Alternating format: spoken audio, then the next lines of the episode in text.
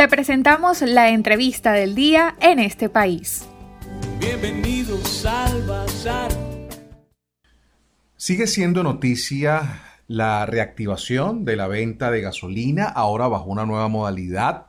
Hay diversas informaciones que hablan de largas colas, unas estaciones eh, pues, que han sido abastecidas, en otras esto no ha ocurrido. Pero para analizar este tema tenemos hoy como invitado a Iván Freites. Él es secretario de Profesionales y Técnicos de la Federación de Trabajadores Petroleros de Venezuela. Y a él le formulamos la siguiente pregunta. En el contexto de este nuevo esquema de venta-distribución de gasolina, con dos precios diferenciados, uno subsidiado y otro internacional, queremos saber, señor Iván, ¿está produciendo Venezuela gasolina en estos momentos y en qué cantidad? Eh, buenas tardes, gracias por la oportunidad que nos das, Alexei.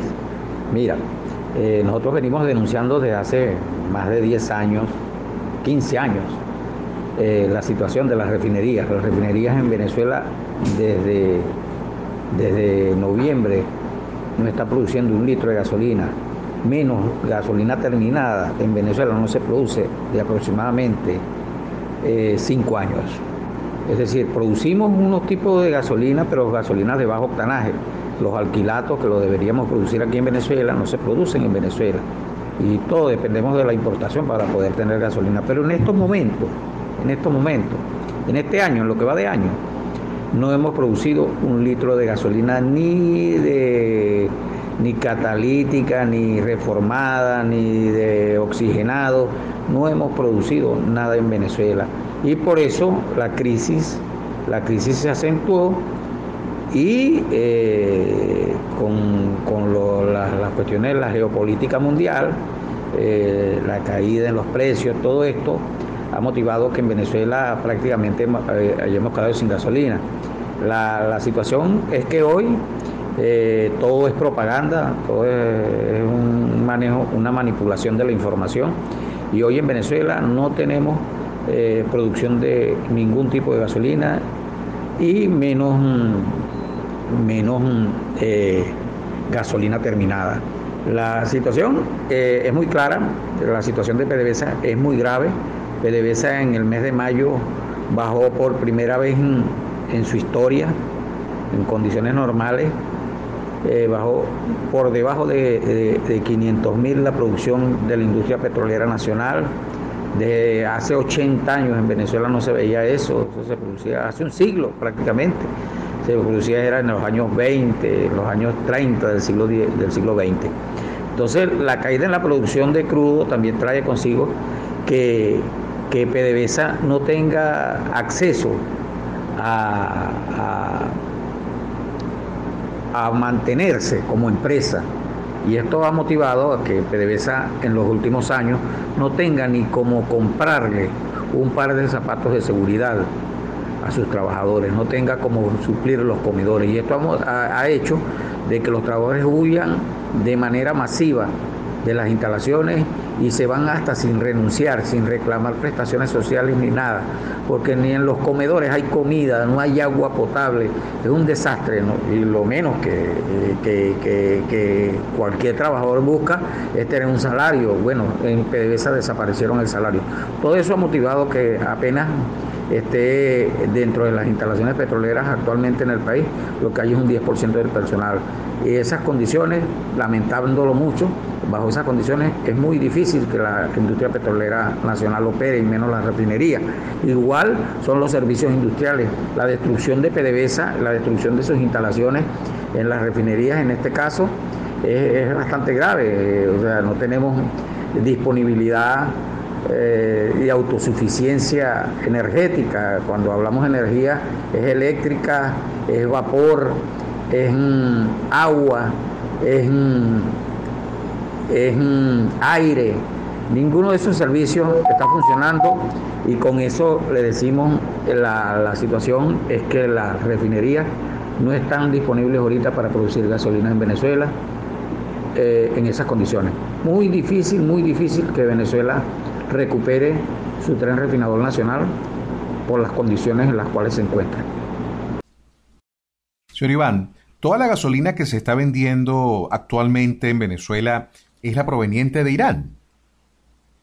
No es solo esta gasolina que estamos trayendo, que se está trayendo ahorita de Irán, no es solo esa, sino que dependemos, eh, lo que pasa es que con la ida de las empresas eh, como la Rosneft, que se han ido de Venezuela, la Repsol, la misma Reliance, la Reliance de la India, todas esas empresas tenían compromisos comerciales, tenían convenios comerciales con PDVSA, con Venezuela, y traían los combustibles. Nosotros desde hace años, como les dije anteriormente, estamos importando combustible, somos un país importador de combustible. Bueno, eh, toda esa gasolina, como te dije, es importada, toda la gasolina no se, toda la gasolina que consumimos eh, no, se, no se está produciendo en el país. Y lo más grave es que en las condiciones que está el mundo ahorita, donde todos los países del mundo, eh, con la cuarentena, con la pandemia, con la situación de, la caída de los precios de los, del crudo y de los combustibles. Bueno, el único país del mundo en el cual se está hablando de gasolina, porque no hay gasolina, y que se está dando, eh, poniendo los precios dolarizados a la gasolina, es Venezuela. Inclusive hay países en el mundo que no tienen ni petróleo ni refinería, y su situación de combustibles es normal. Solamente Venezuela está viviendo esa situación. Eso nos indica el grado de destrucción que ha habido contra un país, el grado de saqueo que ha habido contra un país. Muy importante que, eh, la gente sepa que Venezuela disponía de mercados internacionales donde se exportaba más de 2.200.000 barriles de crudo en el año en el año 99 cuando llegó, llegaron esta gente al, gobierno.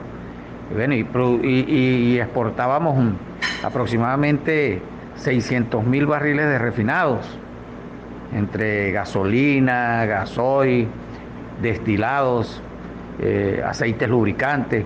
Todo eso, todo eso se acabó, todo eso lo destruyeron. Estos tipos, para ellos es un negocio mejor importar que producir. El contrabando, los convenios que hay con Cuba, que para que la gente lo sepa también, eh, Cuba eh, pertenece al mercado interno, un convenio que hizo Chávez con Fidel. Cuba, eh, todo lo que consumimos en Venezuela, ahí está metido el consumo que tiene Cuba, que son aproximadamente solamente de combustible 70 mil barriles. Para Cuba se van un promedio, en los últimos 20 años se van un promedio de 115 mil barriles por día, entre crudos, refinados, nafta, gasolina, gasoil, fuel oil, coque, todo eso se va para Cuba, en cuentas en, Bolívar, en dólares. Esos son más de 60 mil millones de dólares que, que, se ha ido para Cuba solamente en petróleo. No sabemos lo demás. Entonces, todas estas condiciones que han llevado a la industria petrolera nacional han hecho que estos países donde ellos, que ellos dicen que son sus aliados, eh, ¿quién, ha, eh, ¿quién, ha tomado el puesto de, de, los, de, de, los, de los comercios que tenía Venezuela a nivel internacional? Los países aliados, Rusia, Turquía, eh, Irán, hasta Cuba vende petróleo y refinados venezolanos. Entonces, todo eso, todo eso ha sido un, plan macabro que hubo, que hay contra Venezuela, que continúa contra Venezuela, para acabar con todo un país. Un país con muchos recursos y que eh, con todos esos recursos que tiene, el saqueo la tiene, tiene a la gente en las calles pasando hambre, la gente sin salario, la gente sin tener acceso a servicios públicos. Es una situación que es un plan internacional. De allí la importancia de que los venezolanos sepamos eh, que para restituir todo esto, todos estos servicios públicos, incluyendo los combustibles, tenemos que luchar por restituir la institucionalidad en Venezuela y que Venezuela tenga su segunda independencia. ¿Para cuántos días ¿Estima usted, señor Iván, que puede alcanzar ese nivel de inventario de gasolina en función del consumo interno en Venezuela y de una demanda exacerbada luego de más de dos meses de cuarentena? En base a su experiencia y a su conocimiento del nivel de consumo de gasolina en el país, ¿qué nos puede comentar al respecto? Mira, eh, eso es muy difícil de calcular porque dentro del cargamento que trajeron de Irán, hay una gasolina que es de 115 octanos, es la información que tenemos. esa gasolina de 115 octanos no es para vehículos, esa gasolina es para avión que funcionan con pistones, esos aviones que usan en, el estado Bolívar, las minas de oro, eh, que los usan en otras actividades. Eh, bueno, esa gasolina es para eso. Entonces, en verdad, no tenemos la cantidad exacta de cuánto trajeron para los aviones, que son aviones de ellos, no aviones de los que están en el poder, y los de los vehículos. Pero según las cifras que dijo anoche Nicolás Maduro, que se, que se consumieron, que, que, que hubo, echaron 634 mil carros, echaron gasolina. Eso indica de que en cinco días, si ayer, el lunes fueron 634, eso es un promedio, eso es una media diaria. Entonces serían, por cinco días, serían más de 3 millones de vehículos que van a echar gasolina. Como tú lo acabas de decir, aquí nadie tenía gasolinas en su carro.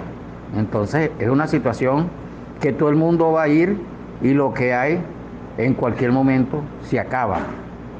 Se acaba y entonces quedamos a la, a la expectativa de qué es lo que va a hacer el gobierno, porque uno no se entera aquí de lo que está pasando. O sea, son condiciones muy, muy oscuras lo que está pasando con Venezuela. Era esta la opinión de Iván Freites, secretario de Profesionales y Técnicos de la Federación de Trabajadores Petroleros de Venezuela, quien nos hablaba pues de la realidad de la producción de gasolina en el país y de mm, las características que asume este consumo de cara a un deterioro, como él lo llama, de la industria petrolera nacional.